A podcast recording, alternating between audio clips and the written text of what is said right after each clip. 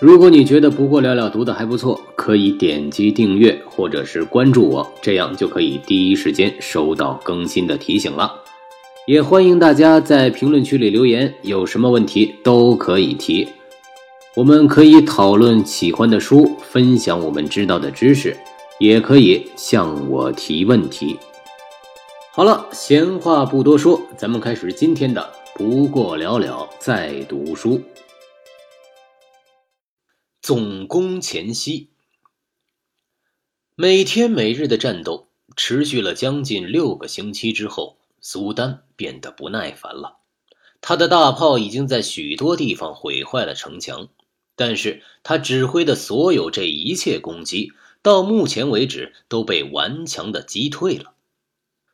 对一个统帅来说，现在只剩下两种可能：不是放弃包围。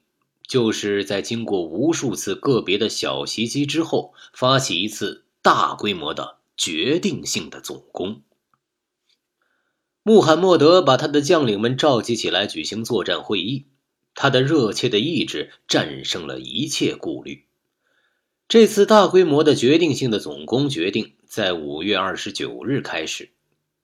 苏丹以他一贯的坚决态度进行自己的准备工作。他安排了一次宗教盛典，十五万人的部队，从最高统帅到普通义兵，全部必须完成伊斯兰教规定的一切宗教礼仪，进行小径和白天的三次礼拜。所有现存的火药和实弹都已运来，以加强炮兵的攻势，为攻占拜占庭创造条件。全军已为总攻分编成各个部分。穆罕默德从清晨忙到深夜，连一个小时都不休息。他骑着马，沿着整个从黄金角到马尔马拉海的广大阵地，从这个帐营走到那个帐营，到处亲自给指挥员鼓气和激励士兵。不过，作为一个通晓别人心理的人，他知道怎样才能最有效地煽起这十五万人的高昂斗志。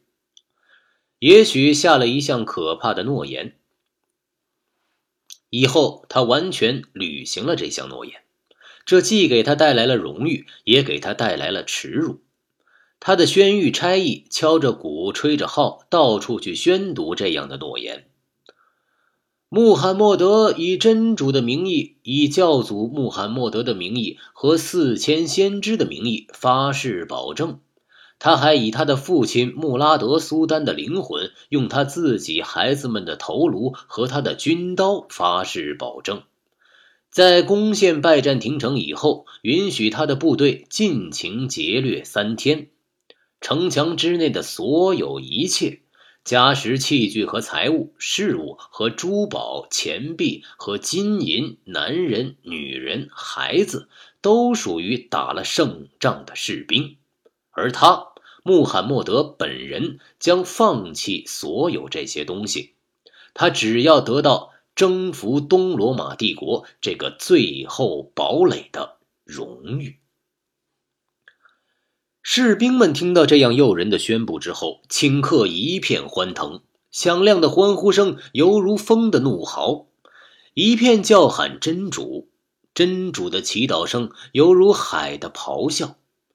这声音像一阵风暴，向已经胆战心惊的拜占庭城卷去。抢啊，抢啊！这个词简直成了战场上的口号。它随着战鼓回荡，随着铜拔和军号齐鸣。到了夜里，军营里一片节日的灯海。被围困者从自己的城墙上看到平原和山丘上到处点燃起灯光和火把，犹如无数的星星。敌人在尚未取得胜利以前，已经在用喇叭、笛子、铜鼓、手鼓庆祝胜利，真是叫人不寒而栗。那场面恰似异教徒祭司在献上牺牲以前那种吹吹打打、嘈杂而又残酷的仪式。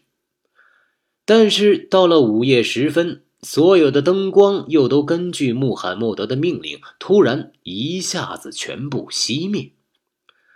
几千人的热烈声响戛然而止，然而，这种令人不安的一片漆黑和突然的沉默，显然是不祥之兆。